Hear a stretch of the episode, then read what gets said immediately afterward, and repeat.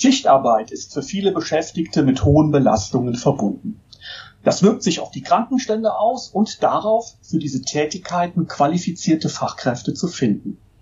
Auch bei Essity Operations am Standort Neuss, wo Taschentücher und Toilettenpapier produziert werden, kennt man diese Problematik sehr gut.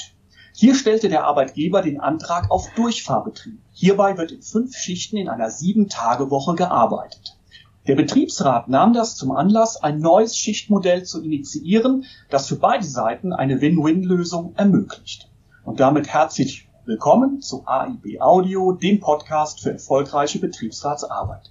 Mein Name ist Christoph Herrmann. In unserer heutigen Folge spricht meine Kollegin Eva Maria Stockkotte, sie ist die verantwortliche Redakteurin der Fachzeitschrift Arbeitsrecht im Betrieb, mit dem SET-Betriebsratsvorsitzenden Ralf Kruska. Er hat zusammen mit seinen Kollegen ein cleveres neues Schichtmodell entwickelt, von dem alle profitieren. Und damit direkt zur Gesprächsrunde mit unserem heutigen Gast.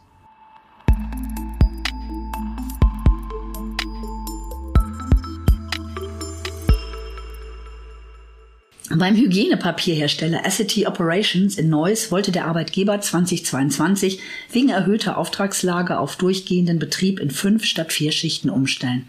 Der Betriebsrat des Unternehmens nutzte die anstehenden Verhandlungen, um für die Beschäftigten bei der Einführung des neuen Schichtmodells Verbesserungen der Arbeitsbedingungen herauszuholen. Wie das gelang und wo der Gamechanger war, erfahre ich heute von Ralf, Ralf Kruska. Er ist Betriebsratsvorsitzender von Essity Operations GmbH Neuss. Hallo Ralf, ich grüße dich. Hallo Eva, grüße dich auch. Ralf, wie war die Ausgangssituation? Wo lag der Leidensdruck für euer Projekt?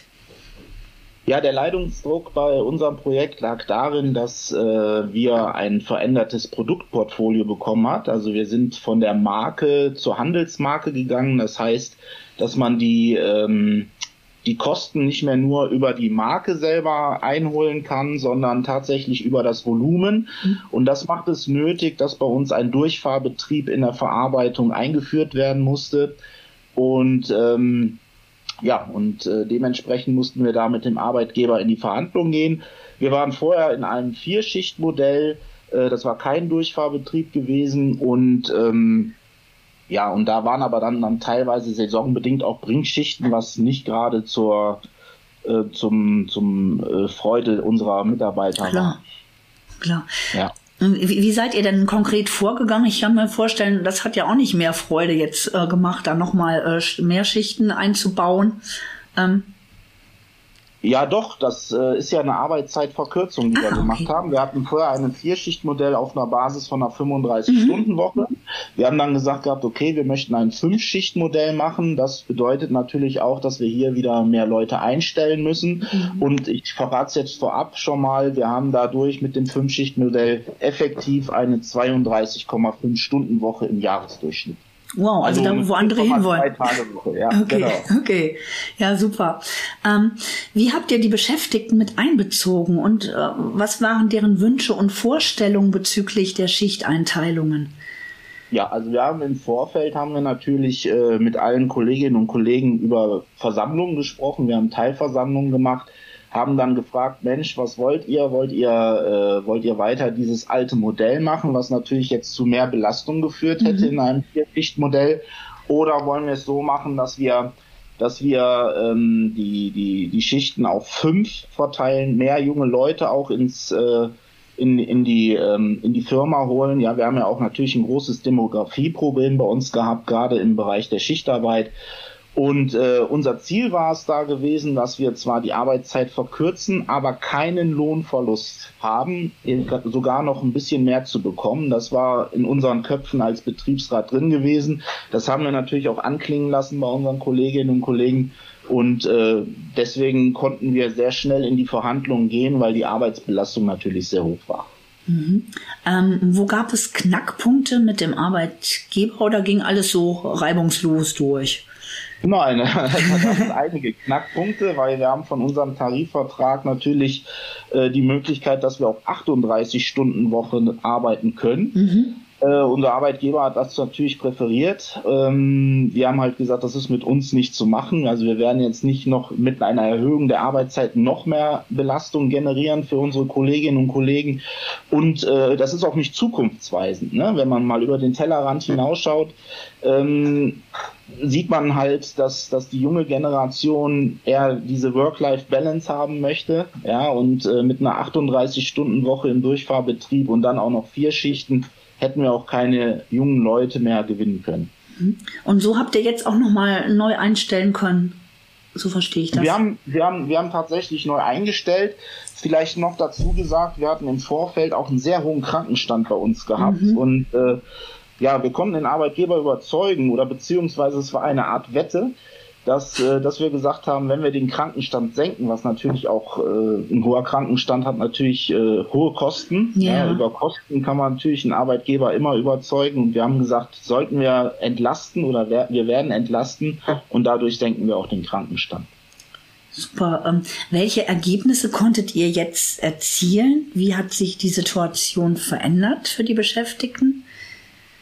Ja, also erstmal haben wir mehr äh, ähm, junge Leute jetzt äh, auch gewinnen können. Wir haben auch, wir haben ja auch Facharbeitermangel. Wir konnten jetzt auch mhm. einige Leute einstellen. Wir haben knapp äh, 40 Leute neu eingestellt im Laufe der letzten Monate. Wir haben zum ersten ersten mit dem Modell ja begonnen. Ähm, ja, wir konnten jetzt äh, durch unser Modell auch äh, Teilzeit auf Schicht anbieten. Okay. Wir können leistungsgewandelte Kolleginnen und Kollegen jetzt besser integrieren, indem wir halt sagen, äh, die müssen keine Nachtschichten mhm. machen. Wir haben so ein Parallelsystem. Und ähm, ja, dadurch äh, hat sich natürlich äh, die Stimmung enorm verbessert und äh, auch der Krankenstand. Mhm. Ja, also jetzt äh, mittlerweile knapp lass mich jetzt nicht lügen, 5% drunter. Also wir kamen von 13% und sind jetzt bei 8. Wow, das Stand, ist, mhm. Stand ist äh, 1. Oktober. Mhm, super, das mhm. ist ja ein, ein, richtig, richtig gutes Projekt, äh, was, ja, was allen eine Win-Win-Situation gebracht hat. Äh, Ralf, ähm, wenn jetzt andere Kolleginnen und Kollegen auch überlegen, wir wollen das verändern, äh, hast du drei Tipps äh, für die anderen Gremien? Ja, also das Wichtigste ist erstmal Beharrlichkeit. Ne? Also mhm. Es ist ja nicht so, dass wir ein, ein Portfolio hingelegt haben dem Arbeitgeber und der hat direkt gesagt, nein, also das, das, äh, das machen wir dann auch so, sondern man muss wirklich beharrlich sein, äh, auch Überzeugungskraft haben. Das ist ganz wichtig, dass man da auch ein gutes Verhältnis aufbaut mit dem Arbeitgeber und Argumente hat, ja, was ganz, was ganz wichtig ist. Ähm, vielleicht auch mal über den Tellerrand schauen. Ja, also man hat natürlich immer die rosarote Brille seines eigenen Betriebes auf. Und äh, da sollte man dann auch mal gucken, was machen andere Gremien. Äh, Netzwerken ist da sehr wichtig äh, mit anderen Betriebsratskollegen, dass man da auch guckt, was machen die, was können wir da klauen, muss man auch sagen, positives Klauen mhm. und auch Beratung annehmen, ne? das, was auch sehr wichtig ist. Ja, also wir haben auch äh, Berater geholt, ähm, äh, mit der Gewerkschaft gesprochen, können wir unsere Punkte, die wir in die Betriebsrat, äh, in die Betriebsvereinbarung bringen, können wir die auch ähm, äh, mit einfließen lassen. Das ist auch wichtig. Ne? Also man sollte da tatsächlich auch offene Ohren haben für andere Stimmen. Super. Ganz, ganz herzlichen Dank, lieber Ralf, äh, für diese drei Tipps für die Gremien und äh, noch einen schönen Tag. Gerne. Dankeschön.